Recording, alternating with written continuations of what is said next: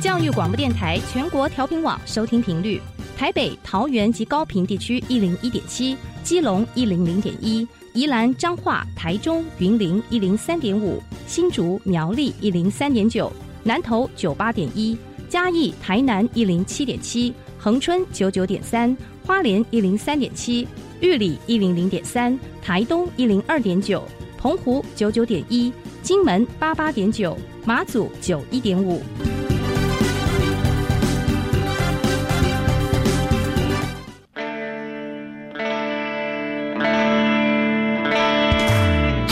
时时有惊喜，生活处处是学习。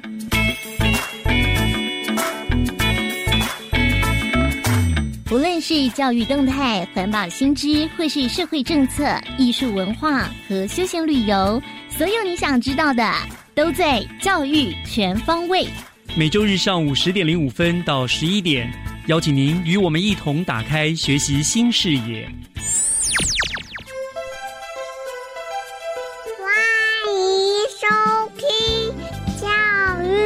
全方位。早安，各位亲爱的听众朋友们，欢迎收听三月二十九号的教育全方位，我是岳志忠。今天是三月份的第五周，那我就先跟听众朋友们预告一下今天的节目内容。第一个单元学习加油站，我们邀请了两位退休老师来和大家分享他们充实的退休生活。第二个单元教师小偏方，单元主持人季杰会为大家带来精彩的老师教学的小 paper。那么节目的后半段，学习城市万花筒。新北市社会局的张景绿局长要为听众朋友们介绍最新的新北市好日子爱心大平台社会福利政策三个单元，带您认识新北市。首先，就让我们一起来进入学习加油站。学习加油站，掌握资讯，学习价值。学习加油站今天邀请到了两位我的好朋友来到节目的单元当中，他们呢都是从国小退休的老师，虽然不像上一周我们访问的刘永泰老师，仍然以不同的方式继续音乐教育的传承，但是他们同样呢有着非常精彩丰富的退休生活。那今天呢，就请他们来和听众朋友们分享一下他们如何活出精彩的人生下半场。我的好朋友宋美熙老师、舒克里老师，两位好，大家好，大家好。好，我想两位。先自我介绍一下，Lady First。OK，我是宋美熙，我从综合国小退休，大概退休几年了？一零三年退休的啊，其实也还很年轻啊，一直届龄就退了啦，对，也没多大年纪啊。对，那柯林老师呢？我是在新庄区的昌隆国小退休的。在一百零七年七月，你很年轻就退休了，对不对？呃，是的，因为个人因素，个人因素，我知道，其实那时候你有身体为恙了，啊，是是是，还不过现在非常健康，这样子。哈，谢谢。好，我想首先啦，就聊聊啦，已经退休了，已经退休两年了。美熙老师退休稍微久一点，但是没有我久了哈，我是最资深的哈。退休跟没退休到底差别在哪里？最开心的是可以睡到自然醒，对。然后对于时间的安排也多了，所以可以满足一些自己的需求，然后去从事一些自己喜欢的事情。嗯，我想这是一个很重要的，就是有更多的时间去做自己喜欢做的事情。是的，那梅西老师你们，呃，我也是这么觉得，就是不需要跟着生活的每一个时段有一个固定的作息，嗯、我觉得比较能够自由自在。哦，这个蛮符合梅西老师的个性，自由自在，因为生活有固定的作息，一般人好像就蛮喜欢这样子的。你喜欢自由自在，好是 OK。好，我想这个是也是让最多人羡慕我们退休老师的部分了。哈，但是两位呢？也不是就退休，真的就所谓的就自由自在，然后就每天吃喝玩乐。我知道你们两个呢，其实都还有针对你们自己的兴趣做了一个很大的发挥。现在才做的事都是你们自己喜欢做的事情，是不是可以跟大家讲一讲哈？你们退休到底当初的退休是已经有了规划，说我退休要干嘛干嘛，还是没有？你就是想说退休后就照着感觉走？基本上退休的事情真的是因为一些个人因素还有家庭因素推了我一把，所以让我在五十岁的时候做了一个很重大决定。因为我在学校是教授音乐，嗯，平常呢在任教的同时，我也积极参加一些音乐的演出跟表演，嗯。还有一些排练，嗯。所以它等于是我退休之后继续衔接的一个部分。我们这边顺便就跟大家介绍一下，舒克里老师跟宋美琪老师呢，我们当初都是台北县教师合唱团的一员，是的所以我们都是一个合唱音乐的热爱者。对对所以克里现在就是还是继续在音乐的部分的。对美琪呢，你当初我想你应该不是什么人生规划吧，你就知道着感觉走吧。没有，我从要退休前的半年，嗯呃，我就积极在找就是比较适合的合唱团，啊啊，所以我有稍微留意一下合唱团的一些招考的资讯。那所以，我其实是为了我退休做衔接，啊所以我一退休后，我就有一些合唱团的表演的机会。所以你们的退休其实虽然说不上是生涯规划，可是你们其实早就大概也决定了一个方向，就是退休后要以什么作为一个主要的一个生活的重心了，对不对？是那两个人都不约而同就是选择合唱。那我知道的是，像美秀老师，你好像参加了不止一个合唱团，你现在到底有多少个合唱团？我现在有三个合唱团，哦，所以你的几乎就生活就被合唱所填满了大部分合唱的部分也根据我的兴趣有分成是有歌剧的啦，啊。然后有走古典音乐的，那还有一个是走就是一个比较高龄化的一个合唱团。那我在里面有担任就是指导那些比较长者，然后啊帮他们做一些音乐的训练所以你其实这个角度来看，你也在做音乐的传承，啊。也是这样子啦。谢谢你这么说，克老师呢？我看，因为你我们刚刚讲说你身体萎样，是的可是你现在看起来就是充满了活力，精神气色各方面都非常非常的好。谢谢所以我想说，你是怎么样维持你的活力，然后让你的生活不断的充满了挑战跟新鲜事？说为样也不是为样，因为的确对我来讲，中风的确是一个很大的打击。嗯，没那在我人生大概四十九岁、五十岁的时候，嗯然后有这样的一个打击，等于是我的生活即将面临一个很大的巨变。嗯所以，除了我身体的机能要复原之外，我觉得我的心态嗯应嗯该是比较正面的，是因为我个性的关系，嗯所以我也比较能够去面对这样子的困难。然后我很高兴，经过了两年之后，嗯，然后我好像慢慢的恢复了，那所以我很开心。你很客气，不是慢慢的，你恢复神速，而且听众朋友真的是看不到。克里老师呢有非常壮硕的身材，也有在健身房练身是的对不对？是的所以他身材非常的好，然后你就是完全你，你不知道我可以说见证。真的，你不知道他居然曾经中风。可是我觉得这是给所有可能正在病痛中或者身体为恙的朋友们一个很好的一个激励，就是你不要放弃自己，是的还是有希望的。所以克里老师恢复的真的非常的好，而且你看身材恢复很好还参加合唱，而且我知道你的合唱团都不简单的。呃你是什么样子的合唱团？之前就是还在学校任教的时候，我参加国立国家合唱团。嗯，已经叫实验合唱团嘛？对是的是的很难的啊。，对，因为需要一些条件跟能力，嗯然后我很幸运在里面能够得到一些学习，嗯。然后后来有幸呢，能够几个好朋友，然后一起参加类似重唱团，大概四个五个，嗯。那每个人等于说就是担任声部，所以更必须难了对对嗯。对。然后因为我会觉得任何的一个社团活动等于是一种学习，嗯。所以我一直保持着学习的心态，嗯。然后自然而然我就觉得生活很充实，也很快乐。嗯，我想真的两位真的讲起来也是退休老师们很好的一个典范，就是你不要让自己变得真的。纯退休了，没事是无事可做，无所事事，那真的老化的很快。那两位最近退休，真的就是我永远每次，因为我们真的是很要好的朋友，我们常常聚会，我永远从他们两位的身上看到了很多的活力。那虽然有时候互相抱怨一下，哎呀，这边身体好像机能又退化了，干嘛？可是其实我们都是乐观以待，对不对？是的就是用积极的态度去面对这些了。所以唱歌很能够长寿，会健，康，能延年益寿。所以不觉得是退休，我们只是换了另外一个人生的阶段，对，不要想是退休。像岳老师也是啊，哦，谢谢谢谢你，年，我们就互相捧一下，朋友就是应该做这件事情的。好，好，我想那最后了哈，当然你们已经退休了，呃，目前呢已经有很多在校的老师，有的也已经退休了，有的将要退休，有的想要退休。是不是给这些老师们一些建议？你们退休的一些经验，给他们一些建议，就是他退休前他应该有什么样一个正确的心态？那退休后他又应该要怎么样一个正确的心态，才能够活得健康、活得开心呢？美西老师先给我们一个建议。基本上，我就觉得退休就不是退，也不是休。嗯，我觉得退休只是人生的不同的阶段，所以我觉得不要把自己变成退休等于老化。嗯，所以很多的事情，我觉得只要你有兴趣。我觉得你都可以开放你的心胸，可以去努力去尝试。嗯，好棒哦！这一句话说名言，哎，不是退也不是休，是另外一种生活的方式。哇，很棒，太好了，美琪老师。那克里呢？我觉得，如果你还有一些年轻时候的梦想，或者是说你还有一些想做的事，在你离开了教育的职场之后，你不妨可以开始就从事，不管。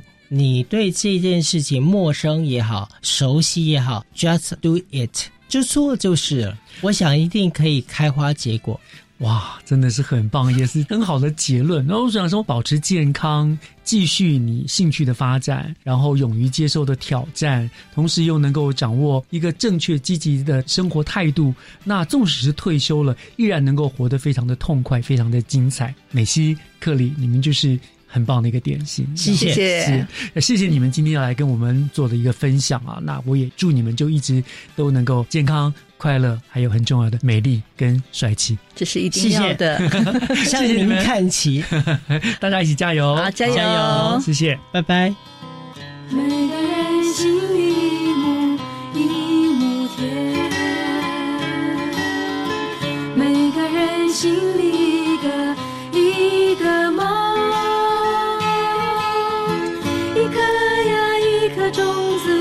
是我心里的一亩田，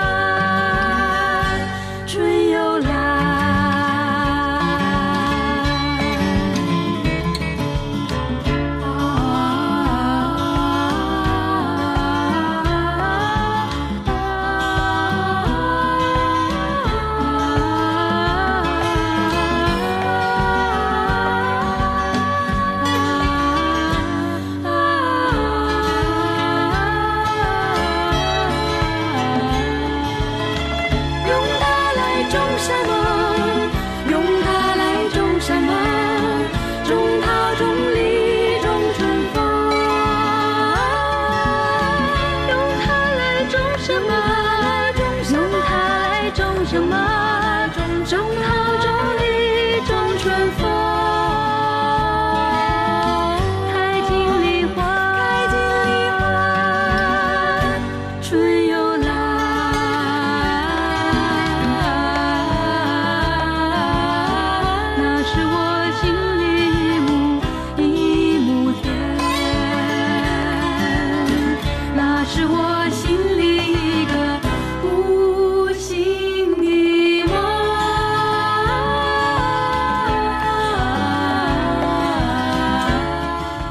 下来，请听教师小偏方。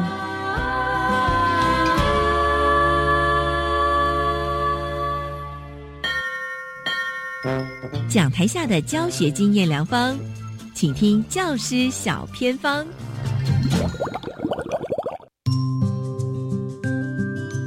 欢迎所有听众朋友加入今天的单元当中，我是季杰。今天呢，要来跟所有听众朋友分享，因为现在疫情的关系哦，其实学校希望透过远距教学的部分哦，来做阴应，希望纵使有任何状况的时候，我们的学习能够不中断啊。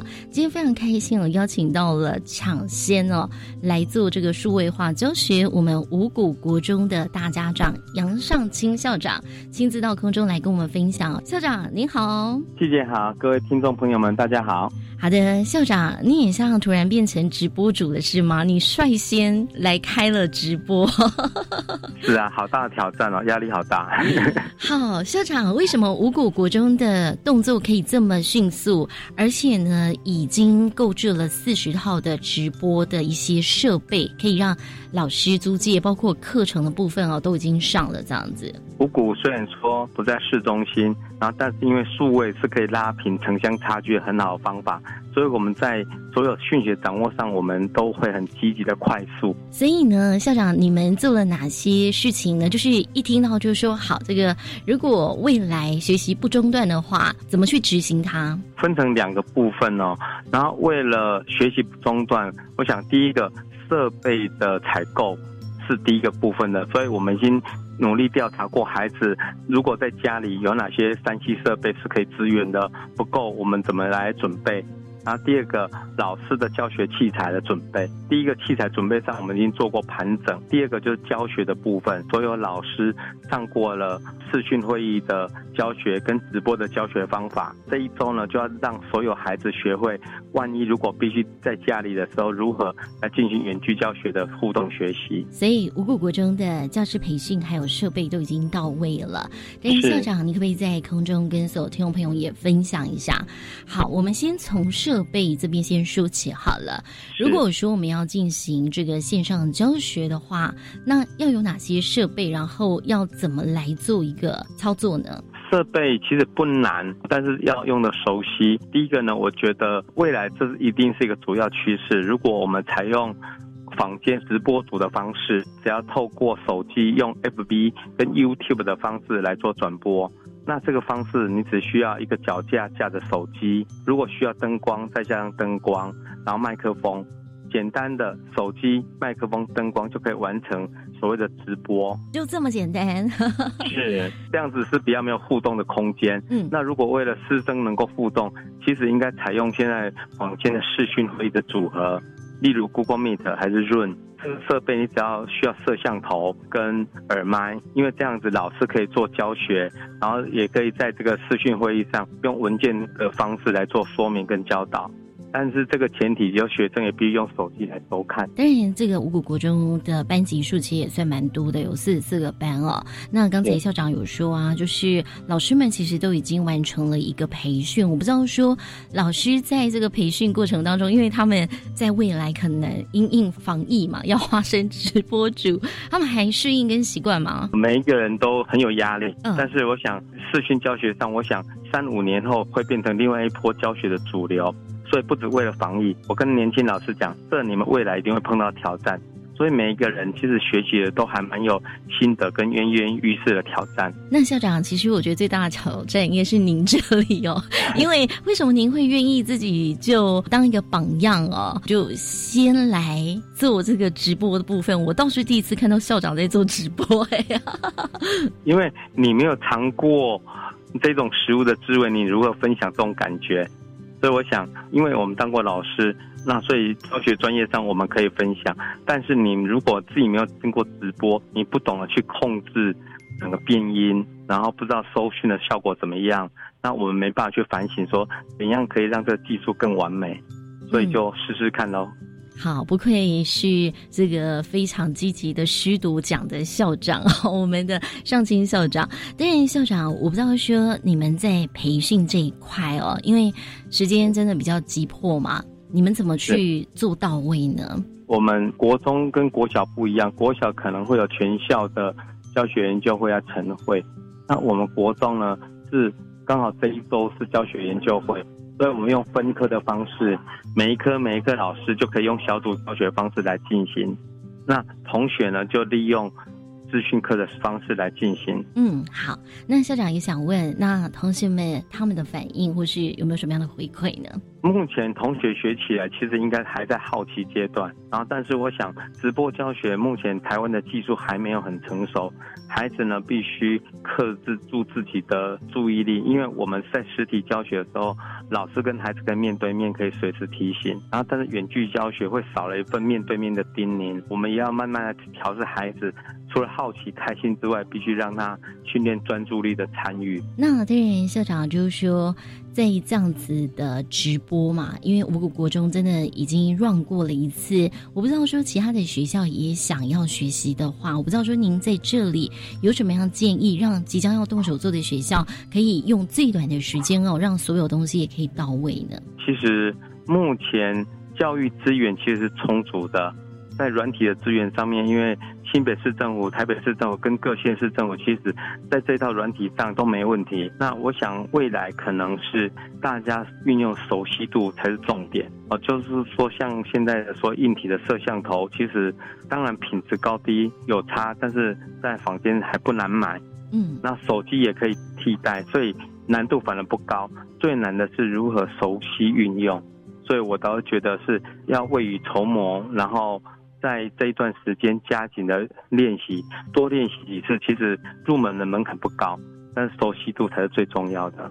好，那五谷国中的这些设备，目前来借用的老师，他们是为了练习来用，还是说为了因应未来？而会诶把它做一个尝试啊，或者说呢，他想要透过这些设备先把课程录起来。我不知道说五谷国中老师是怎么样来运用法呢？我想澄清一点，我们把设备借老师用，但是我们讲了一句话，永远不会是我们学校需要用到这一套系统。太好了，我们是在预防很重要重点。对，哎，我们只是要了解这个技术，但是一定不会是在我们学校。好，这是开玩笑。然后，但是呢，其实我想，老师借用这个系统，其实我觉得熟悉是很重要的。每一个老师，其实我觉得在教育现场，每个老师都是很关心孩子，然后希望是很顺利的，让所有孩子有停课不停学的概念。所以我们必须先熟悉。所以，所有老师在借用这一个器材的时候，其实。应该都只是为了熟悉，熟悉之后才不会到时候很慌乱。那学校是哪一个处室在负责？假如说老师有任何问题的时候，他都可以随时提出疑问，并且得到解决呢？是由教务处来主导，然后因为设备在设备组，那我们资讯组其实是统合来做资源，所以就是跨处室来帮助我们学校的老师们这样子。是。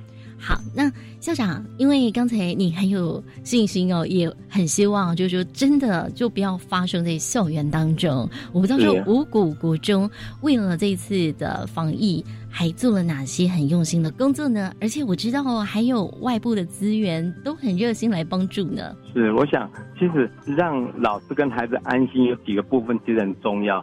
第一个，其实我觉得防疫的温度检测其实很重要。包括了入门口的温度检测，那我们进教室要检测一次，中午要再检测一次，然后包括吃饭的时候我们的打饭菜的安全维护，啊，包括教室通风。就像我们护士开玩笑说，我们这一次鼓励孩子多洗手、多戴口罩，然后根据这一次的经验。这几天比较下来，跟去年同时期流感的人数也少了很多，意外的收获。嗯，意外的收获，就是说勤洗手、戴口罩，其实自己的卫生保健也会保护自己，也保护同学。就我觉得观念教育很重要。没错，其实今天呢，真的也非常谢谢我们杨尚清校长啊，来在空中跟我们分享怎么样做好这个预防的措施，以及呢在教学的现场啊做好一些应应的准备。那五谷国中的速度真的是。呃，算新北市最快吗？还是全台湾最快？那我们在新北市算慢的。我们市长说超前准备，所以我们都跟在大家后面。哇，校长您太客气了吧？那但是呢，今天真的很谢谢哦，校长您都愿意去做一个领先的尝试，然后并且在空中跟我们做分享。那今天就这次谢谢我们五谷国中的杨尚清校长喽，感谢您。谢谢谢谢季姐，谢谢大家。我们先休息一下，等一下继续锁定由岳志忠老师主持更精彩的教。教育全方位。那年我们来到小小的山巅，有雨细细浓浓的山巅，你飞散发成春天，我们就走进异乡深深的诗篇。你说我像诗意的雨点，轻轻飘上你的红叶，啊，我醉了好几遍。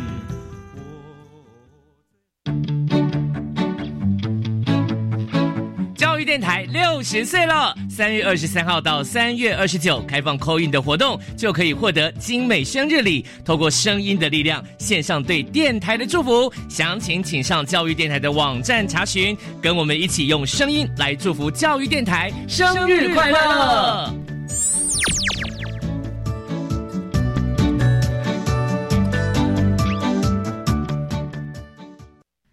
大家好，我是国立高雄参旅大学师资培育中心教授冯丽雅。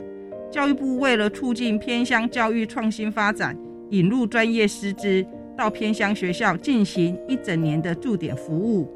我们没和一般地区教师进行课程教学经验的交流，这样的方案最短一年，最长三年。服务的方式包含示范教学、备课、观课、议课、协同教学。并以教师专业社群协助偏乡教师进行真能活动。这个计划提供一般地区的老师一个教学理想的实践场域，让老师有机会可以跳脱行政代班的业务，到不同学校去做教育理想的实践，翻转学生的人生。欢迎您来加入，请参考教学访问教师计划脸书的粉丝页。谢谢。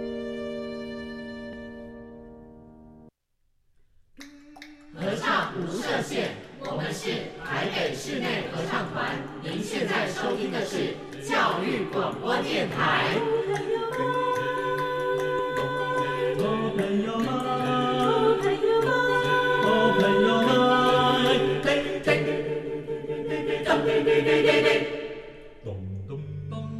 就爱教育电台。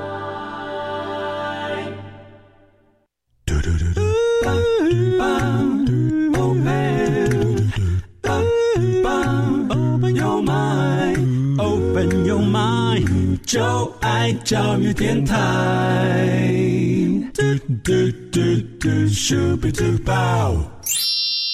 打开您的幸福生活新视野，请听学习城市万花筒。欢迎您继续收听教育广播电台《教育全方位》节目，我是岳志忠。今天节目的后半段进行的单元同样是学习城市万花筒。那我们今天非常非常的开心啊，因为我们要再一次的连线新北市政府社会局的张景丽局长了。那因为局长呢，曾经在我们二月二十三号的节目的访谈当中呢，提到了新北市最新推动了一个好日子爱心大平台的这项专案。那么究竟什么是好日子爱心大平台呢？它是一个怎么样子的社会福利政策呢？我们就请局长呢再一次的亲自来跟听众朋友们做个介绍。局长您好，呃，岳老师好，各位听众朋友大家好。又要麻烦局长了，非常感谢您。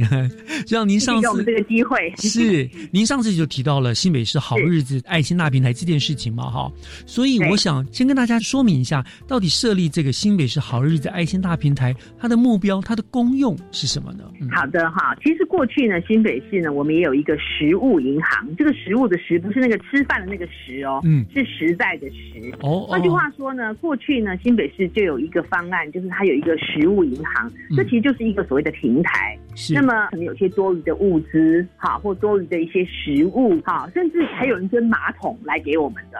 好，那我们就透过这个平台呢，然后呢，把它呢捐给真正需要的一些弱势的民众。嗯。所以过去呢，我们食物银行大概每一年哈，这个捐到这个食物银行大概就有三亿多。哇！每一年。嗯。那等到侯市长上任之后，哈，侯市长就觉得说，其实他很希望把这个平台把它扩大，他不希望说这个平台是一个社会局的平台而已，他认为应该是一个全府的平台。哦。那这个全府的平台呢，其实就可以容纳更多的善心人士，他们如果想要来这个平台上，呃，捐一些啊，他可能有多余的一些物资也好，或者是现金也好，哈。嗯。然后呢，透过这个府的平台呢，可以呢输送到真正需要的朋友的身上。嗯。所以我们就在。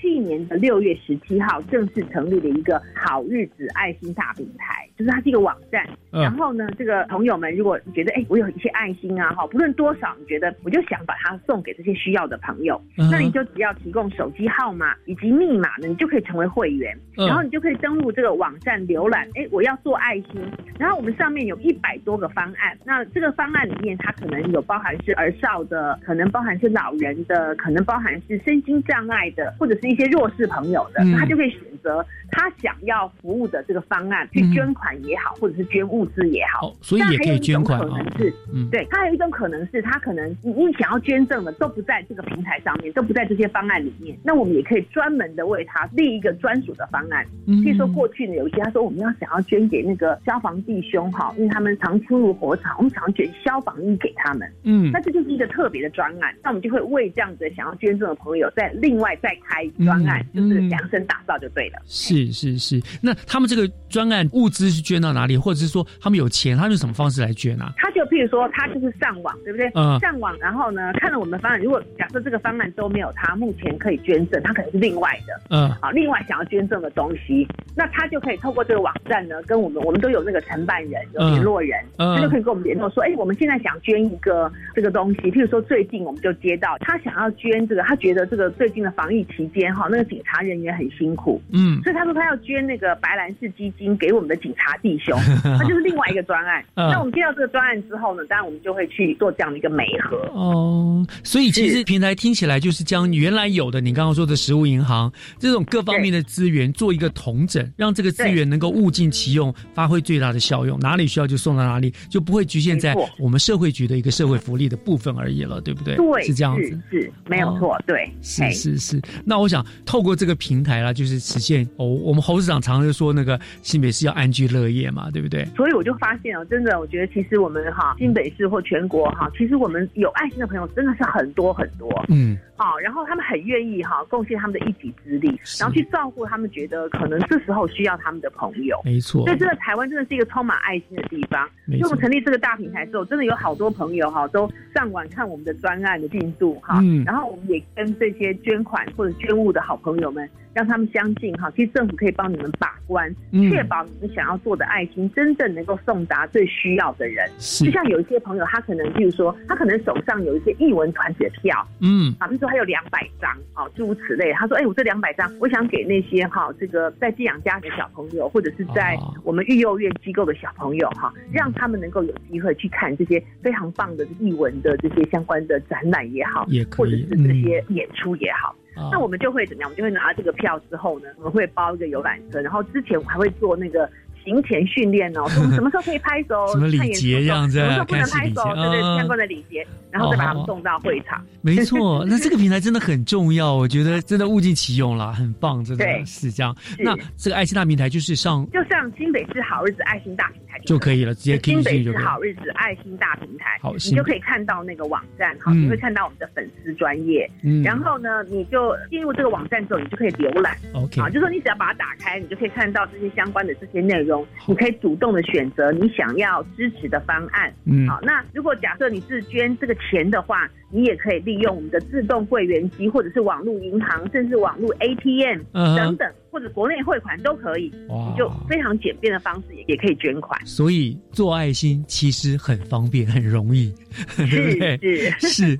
好，那我们讲说，因为目前了新冠肺炎疫情非常的严峻，有没有因应疫情在防疫功能角色上有做一些什么调整，或者你们有担任某些任务呢？有的，因为我们有这个好日子爱心大平台，所以在一月底的时候，嗯就有很多朋友打电话来说，呃，我们可不可以捐一些什么样的防疫物资或者现金呢、给这些弱势的朋友？因为疫情一来，其实冲击最大就是我们这些很弱势的朋友。没错，所以我们一听完之后，我就说，哦，好啊，哈，那如果大家的这个爱心一定要把它成就起来，所以我们在一月三十一号哈，我们就在这个好日子爱心大平台上成立了一个防疫基金的专案。这个专案里面的所有物资或者是现金，都是要来支援哈这些防疫的工作的。是因为防疫工作也是五花八门呐、哈，所以我们就接到了很多的呃捐款也好啦，或者是捐物资也好，真的想象不到物资，各式各样物资都有。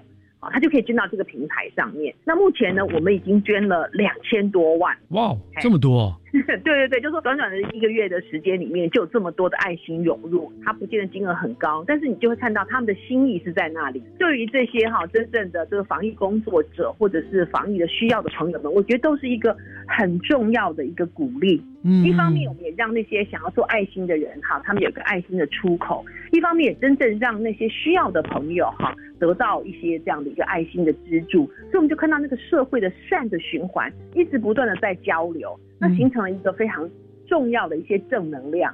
像我们也常看到，就有的时候他要指定说，我就是要给医护人员哦，嗯。好，所以他们说，要是万一好这个院内感染，那这些医护人员他可能需要有一些隔离的处所，所以他们就说我们要愿意捐这个隔离处所的什么棉被啊，什么相关的这些盥洗用品，就是五花八门，什么都有。啊。还有人说，我觉得也很有趣，就是说他说啊，现在被那个居家检疫隔离的这些朋友，因为十四天都不能出门啊、嗯。也是好苦闷啊、哈，所以你就会看到说，甚至有那种数位电视，他说我可以让他们免费观看，嗯啊，就是你想到什么，然后像我们那个慈济基金会啊，嗯他说啊，他们要捐那个安心祝福包，嗯它里面呢也有一些防疫的物资哈，嗯还有一些防疫的用品，比如说他们有一些什么米啊、面啊，哦嗯什么啊都有，还有很多祝福的话语。啊我觉得这个其实收到的人都觉得受到很大的鼓舞。真的就常说我们透过这个爱心大平台，就会看到人与人之间那种爱心、那种正向的力量，它一直不断的在交流，一直不断的在传递。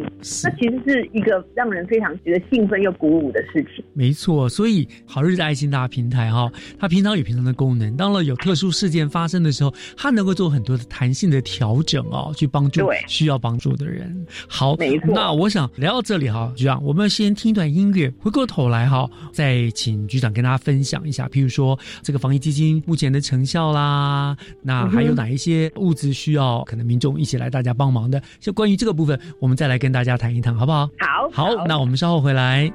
这世界乍看之下有点灰，你微笑的脸有些疲惫，抬起头，天空就要亮起来。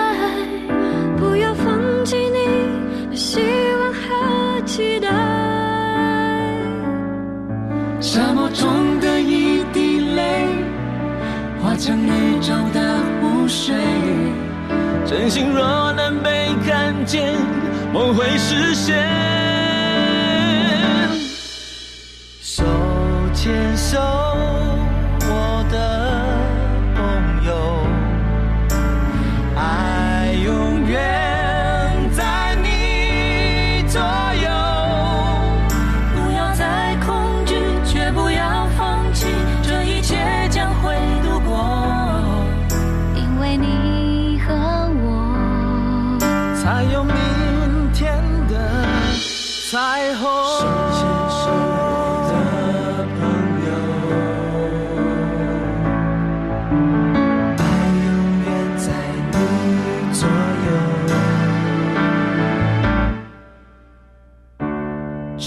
一刻，不要躲在害怕后面。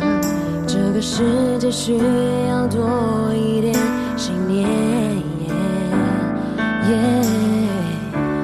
那尘埃不会真的将你打败，你将会意外生命的光彩。风雨过去那一天，悲伤就要停下来，感觉你身边的爱，它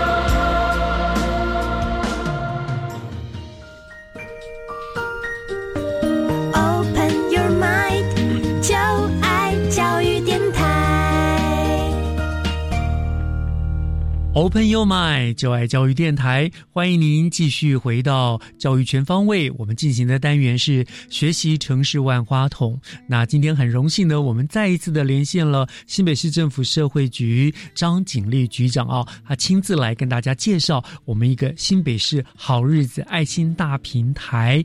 那么他呢，可以说是一个汇集了新北市各项物资的来源，然后分配到所有需要的地方。那这次因为疫情的关系，他在防疫方面呢，也做了很多，占有它一个重要的位置。哈，局长，刚才呢，您提到这个好日子爱心大平台防疫基金，目前我可不可以请教一下局长，目前就做这个防疫基金的成效怎么样呢？那目前呢，我们受赠的金额哈，已经高达两千两百六十二万余元哈。那这个部分有包含这个物资的部分跟现金的部分。那现金有一千多万，物资也有一千多万哈。嗯，那其实这个物资就是五花八门哈，刚才特别讲什么都有哈。嗯所以说也有人哈捐给我们这个空气清净机。哦，这个现在很重要，大家都抢着要。嗯，对，然后呢，就起码让这个环境哈可以更清新哈，可以更安全哈。嗯那我们就在想说，哎，这个可以送到哪里去呢？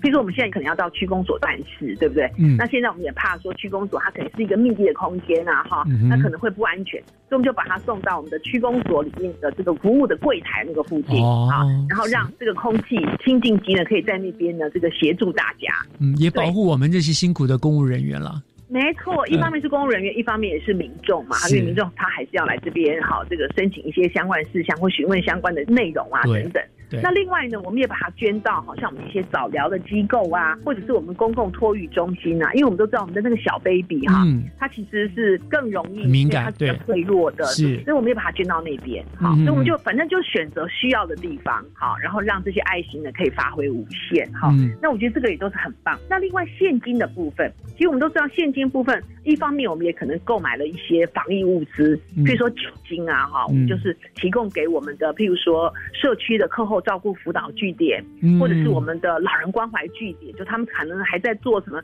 电话问安的，或者是去做一些访视服务的，嗯类似像这样的。可是他们可能没有一些防疫物资可以使用，哈，我们就用现金去买一些防疫物资来支持他们，嗯谢谢他们在这样的一个防疫期间，哈，希望能够落实防疫的工作。那另外呢，我们也都知道有一些民众，譬如说他可能过去他可能是导游啊，可是现在都没有生意了，对不对？对对或者是可能是那个旅游业，可能是开这个所谓的大巴士非常惨那现在也嗯没人订，生意都非常的清淡。对那怎么办呢？可能他们就没有工作，因为他们的工作可能不是一个固定的薪水，他就是要靠说他有临时的工作，他就可以去接工作的。嗯那像这样的朋友，他其实日子就很难过，所以我们就特别成立了一个这样的一个急难未救计划。哦，换句话说，这个计划呢，其实我们一般县市政府都有那个所谓的呃急难救助金的计划，不过嗯它的审核条件比较严格，而且审核的时间比较长。嗯可是我们知道，他可能现在他马上就缺钱了，他马上就可能需要帮忙，所以我们就把那个审核时间缩短，然后嗯条件给他放宽。是好，所以我们现在呢已经帮助了两百七十七人，那申请的款项也高达了三百四十万五千多元。换句话说呢，我们运用了民间的这样的一个善款，然后又提供给真正需要帮忙的朋友，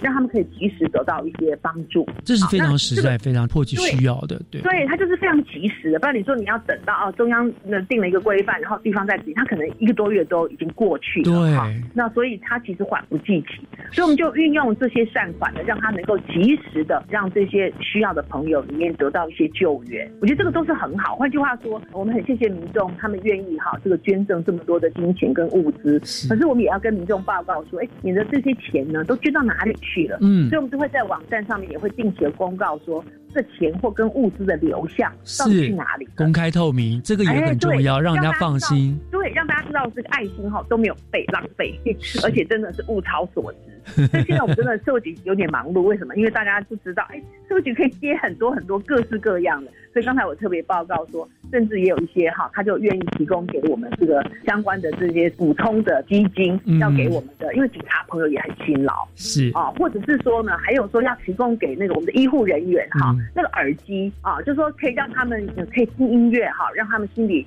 可以放松，不要这么紧张。嗯啊，要让他们知道说我们社会都还是很敬爱他们，因为他们坚守在很重要的工作岗位上面来确保我们是安全，我觉得都很好的。所以就各式各样的物资，就是你想不到的，它都进来了。好，甚至呢，对，什么样都有了。好，所以我觉得还蛮有趣的这样。是，所以我就说，上次我记得我就跟嗯局长您提过，我说你们社会局的业务真的是包山包海哈。现在更是这样，你看这个平台，你看你们收到各界的，大家也不晓得往哪边送，就送到你们社会局来。然后你们要分，比如说可能你们照顾到消防局的地方去，可能有跟教育事业会有关的，或者是就业的照顾，或者是老人安养，就是无形中其实你们又增加了更多更多的业务。可是我觉得在做这个业务的时候，你会觉得非常温暖。当然，像我最近还接到一个，我觉得很棒，就是他其实因为之前他们好像就是因为他的这个工作的关系，他们是需要一些口罩的，所以他就多买了一些口罩。就是后来看到说是口罩很缺啊，你知道，他还特别跑到我们的社会局说，他捐五百个给那些需要的，比如说罕见疾病他没有办法去排队的。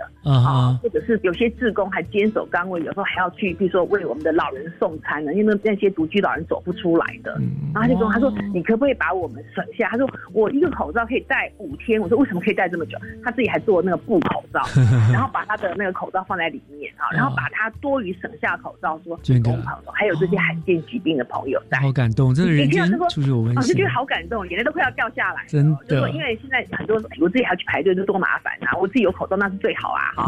可是，你看他还把它省下来，我们最近也是帮他找了很多的这种公益团体，嗯，然后让他知道说你的五百个口罩都捐给那些公益团体的哈，啊，他们都很谢谢你。啊我们社会局说实在只是一个平台，我们没有拿到你的口罩，可是你的口罩现在在那些日工的脸上，因为他们在送餐的时候，他们都很安心，我会觉得很温暖。真的，每一个故事都好让人感动，每一个案例都觉得人间处处有温情，这样子。没错，我觉得这些其实也是我们做事的动力。其实我常说，很多工作有时候是很辛苦的，可是当你被激起之后，当你被感动之后，其实你在做一件事情的时候，你会更心甘情愿。是，对，所以社会觉得这忙碌，我想你们也是忙得很开心了，很欣慰了。开心，没错，是真的。好，那那虽然已经有不断有很多都源源不绝的物资捐出进来，包括金钱啦，包括物资，那到底在防疫上面，是不是还有需要一些民间物资的协助呢？还需不需要？我想哈，就是说，只要是我们身边你觉得你有多余的，嗯，好，因为有时候我也很难去想象到底还需要什么。如果是现金进来的话，它当然就可以转化一些需要的一些防疫物资哈，或者是防疫的一些支持。但是如果假设我们身边有一些多余的，你觉得用不到的物品，但可能对于防疫也有帮助。比如说像最近呢，我们又收到洗手液，他捐了三千罐来，哦，他就说，那我就说，那你这个捐三千罐，那你要捐到哪儿呢？他说，我就是要给弱势民，他指明我就要给弱势民众用的。那我就跟他讲说，那我们把你这些哈捐给。我们的高风险家庭，哈，或者是捐给我们这些呃，譬如说身心障碍的家庭，他们有时候常需要比较多的帮忙，比较弱势嘛，哈，嗯，或者是哪一些，或者是寄养家庭，这样好不好？他说 OK，没问题。好，类似像这样，我就说这是他身边多余的，那我就说哎，谢谢。我说这个还要再买吗？他说不用。他说这就是我之前就买了这些，然后这个就是对我来讲是多余，我把它贡献出来。好，所以我就说只要希望能够支持这些弱势民众，甚至还有民众会更贴心的说，哎，如果假设。这个防疫期间过了，还有剩下，你就帮我把这些爱心的物资捐给那些弱势需要的民众就好了。嗯，好，类似像这样的，好，所以我想都是可以的。是，反正没有受限，不受限，反正就是有的就捐出来，对不对？我们可以用到更多人需要的人的身上，这样子了。没错，那一样就是可以上这个新北市好日子爱心大平台的网站上面，就可以来进行各种的捐助了，对不对？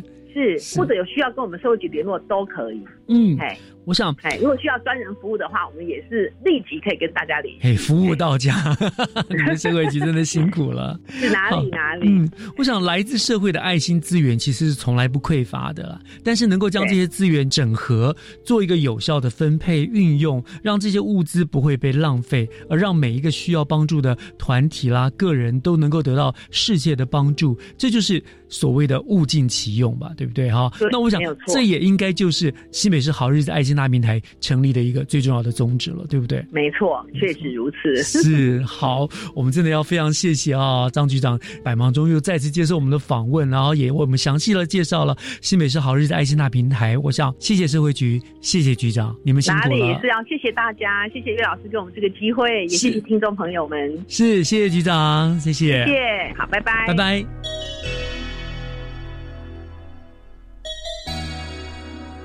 三月二十九号的教育全方位就为您播出到这里了。再一次感谢听众朋友您的收听，我是岳志忠，祝大家万事都好。我们下个礼拜天空中再见，拜拜。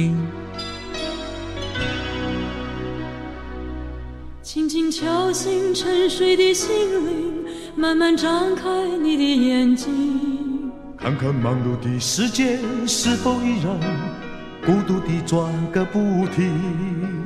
春风不解风情，吹动少年的心，让昨日脸上的泪痕随记忆风干了。抬头寻找天空的翅膀，候鸟出现它的影迹。带来远处的饥荒，无情的战火依然存在的消息。玉山白雪飘零，燃烧少年的心，是真情融化成音符，倾诉遥远的祝福。唱出你的热情，伸出你双手，让我拥抱着你的梦，让我拥有你真心的面孔。让我们的笑容充满着青春的骄傲，为明天献出虔诚的祈祷。谁能不顾自己的家园，抛开记忆中的童年？谁能忍心看那昨日的忧愁带走我们的笑容？青春不解红尘，胭脂沾染了灰。让滋润了你的面容。唱出你的热情，伸出你双手，让我拥抱着你的梦，让我拥有你真心的面孔，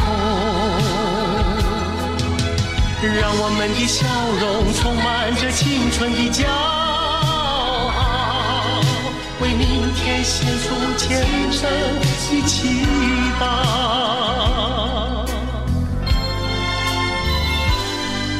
轻轻敲醒沉睡的心灵，慢慢张开你的眼睛，看那忙碌的世界是否依然孤独地转个不停。日出唤醒清晨，大地光彩重生，让和风拂出的音响铺成生命的乐章。